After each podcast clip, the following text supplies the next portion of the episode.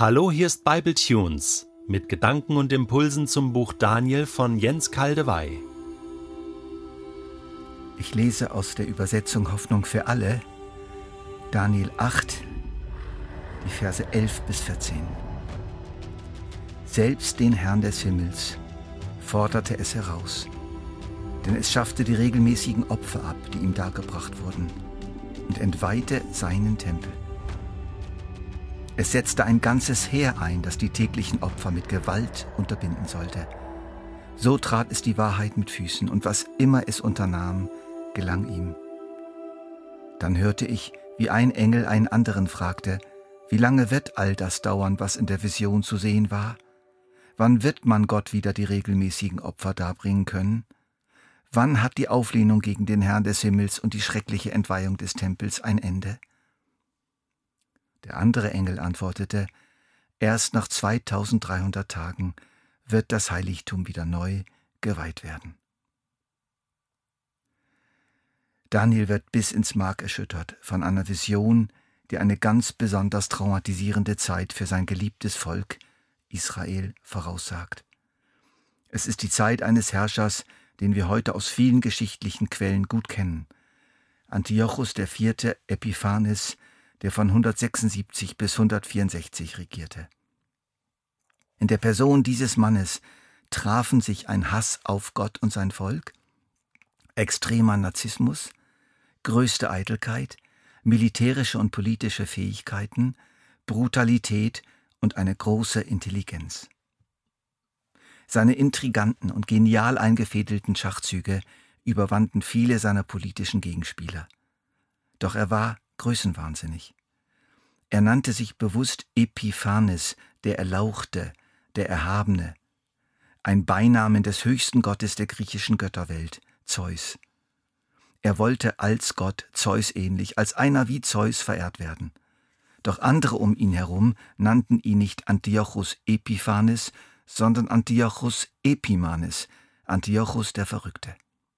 Es gelang ihm nach Süden bis ins verheißene Land vorzustoßen, in ein anderes Herrschaftsgebiet einer anderen griechischen Königsdynastie und Israel mit Jerusalem unter seine Kontrolle zu bringen. Und dann ging's los.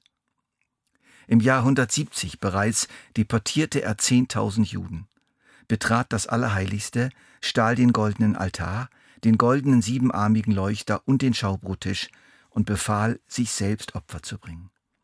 Dann zog er sich aber wieder zurück und kam wieder. Im Jahr 167 eroberte er Israel vollends an einem Sabbat, zerstörte die Stadtmauern, tötete Tausende und untersagte alle Opferung. Besonders das Verbot des regelmäßigen Brandopfers am Abend und am Morgen schnitt tief in die Seele des jüdischen Volkes und in das Herz Gottes. Das Brandopfer kann bezeichnet werden als das liebevollste, schönste und beziehungsorientierteste Opfer, ein Opfer der Dankbarkeit und des Wohlgefallens. Ich lese euch dazu einige Aussagen aus 3. Mose 6, 1 bis 6, an denen wir spüren können, wie zentral dieses Opfer war und wie kostbar. Der Herr sprach zu Mose, ein Brandopfer muss die ganze Nacht hindurch bis zum Morgen auf der Feuerstelle des Altars bleiben, und das Feuer darf nicht verlöschen. Das Feuer auf dem Brandopferaltar muss immer brennen. Es darf niemals verlöschen. Jeden Morgen soll der Priester Holz nachlegen. Darauf soll er das Brandopfer zurichten und die Fettstücke der Friedensopfer verbrennen. Das Feuer auf dem Altar darf nie verlöschen. Antiochus erstickte dieses Feuer mit Gewalt. Damit nahm er nicht nur Israel sein Opfer weg, sondern auch dem Gott Israels. Er vergriff sich damit direkt an Gott selbst. Und damit machte er dann weiter. Er verbot unter Todesstrafe den Sabbat und den Gehorsam gegenüber der Torah, ja den Besitz einer Torahrolle überhaupt. Torarollen wurden öffentlich zerrissen und im Feuer übergeben. Wer nicht folgte, wurde bei lebendigem Leibe verbrannt oder gekreuzigt. Der Wahnsinnige weihte den Tempel Jahwes Zeus, stellte ein Standbild dieses Gottes auf und befahl, ihm Schweine zu opfern und im Vorhof trieben Heiden aus der Umgebung Unzucht. Wie konnte es so weit kommen? Zwei Hinweise finden sich in den Versen 19 und 23. Dann sagte er, also der Engel ist gemeint, ich will dir erklären, was sich ereignet, wenn Gottes Zorn losbricht. Die Gottlosigkeit wird überhand nehmen und das Maß der Schuld voll sein. Dann kommt ein rücksichtsloser und hinterhältiger König. Zorn worüber? Welche Gottlosigkeit? Welches Maß an Schuld? Die Schuld des Volkes Israel. Viele im Volk hatten sich der griechischen Kultur, ihrer Lebensweise und ihrem Glauben immer mehr angeschlossen und sich immer weiter von den Geboten der Tora entfernt, empfanden sich mehr als Griechen statt als Juden. Sie biederten sich den griechischen Königen an, sandten Gesandte hin, um Gunst zu bekommen und ihre eigene Macht zu erhalten. Unter den Priestern gab es grauenhafte Machtkämpfe und Korruption. Es war eine Zeit des Gerichts. Es erinnert uns auch an Deutschland vor dem Holocaust. Ein großer Teil der Juden in Deutschland war völlig assimiliert, ging völlig in der deutschen Kultur auf, hatten sich von der jüdischen Tradition und ihren Geboten völlig gelöst, blickten verächtlich auf gläubige Juden. Aber das war nur die eine Seite. Es gab glücklicherweise, wie immer, auch noch den heiligen Überrest, die Treuen im Lande, die Jahwe gegenüber loyal blieben und sich lieber töten ließen als Gott zu leugnen. Hier möchte ich euch noch einen eindrücklichen Abschnitt aus dem Daniel-Kommentar von Jakob Kröker erzählen, weil er auch für uns heute gültig ist. Schon immer hatte jeder Jüngerkreis sein Judas. Eines Tages müssen dann die Unschuldigen das Gericht mittragen, das die Schuldigen für alle heraufbeschworen haben.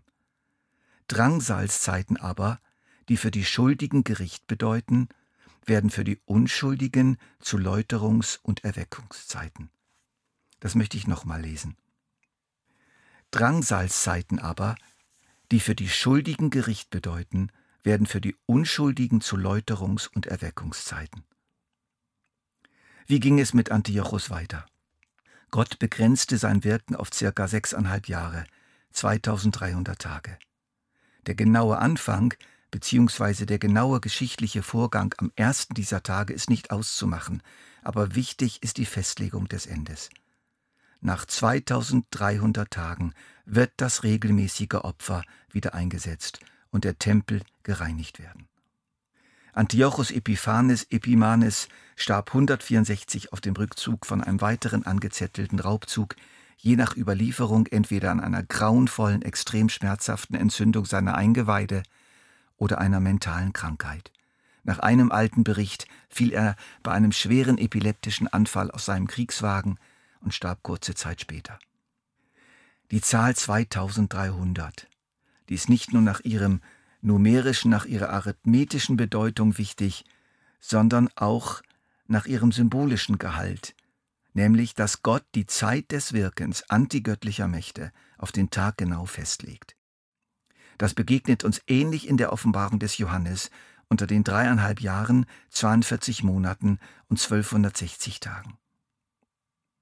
Jesus greift diese Prophetie von Daniel wieder auf in seiner großen Endzeitrede in Matthäus 24, 25 und bereitet sie auf eine schwere Zeit vor, wenn die römischen Legionen den Tempel zerstören und ihre Standbilder dort aufstellen würden.